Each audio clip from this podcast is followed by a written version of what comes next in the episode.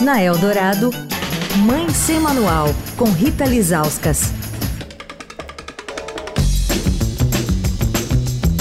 Oi, gente, Mãe Sem Manual de volta essa semana, falando sobre puerpério com a mestre e doutora em enfermagem, a Cíntia Kalsinski. Cíntia, para as mulheres que estão grávidas, que vão parir, que estão passando por essa fase, todas precisam saber o que esperar, né? O puerpério é sempre difícil? Adorei sua pergunta. não, não é sempre difícil. Mas a gente precisa estar atenta às mulheres, às gestantes e às mulheres no pós-parto. Por quê? O maior risco de complicações psíquicas da vida de uma mulher é nesse período.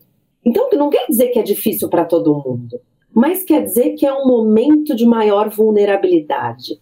É um momento que a gente precisa estar olhando para essa mulher. É um momento que a gente precisa estar perto da amiga, da prima, da irmã, da vizinha, para saber se ela precisa de alguma coisa. Porque, por exemplo, a depressão pós-parto é, sem dúvida, a patologia perinatal mais subdiagnosticada. Porque, como todo mundo fala que o puerpério é difícil, então tudo bem, ela está no puerpério. Poxa, mas ela chora o dia inteiro. Ela tá deprimida, ela tá apática.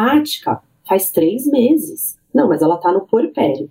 Então, essa subnotificação, né, esse subdiagnóstico, na verdade, é muito importante. É muito importante que a gente olhe, então, para essas mulheres. Mas realmente não é difícil para todo mundo. Mas a gente precisa concordar que nível socioeconômico ajuda, né? Rede de apoio, seja uma rede de apoio de livre espontânea vontade ou uma rede de apoio paga, isso faz muita diferença. Amanhã e como identificar a depressão pós-parto? Quer falar com a coluna? Escreve para mãe sem manual estadão.com.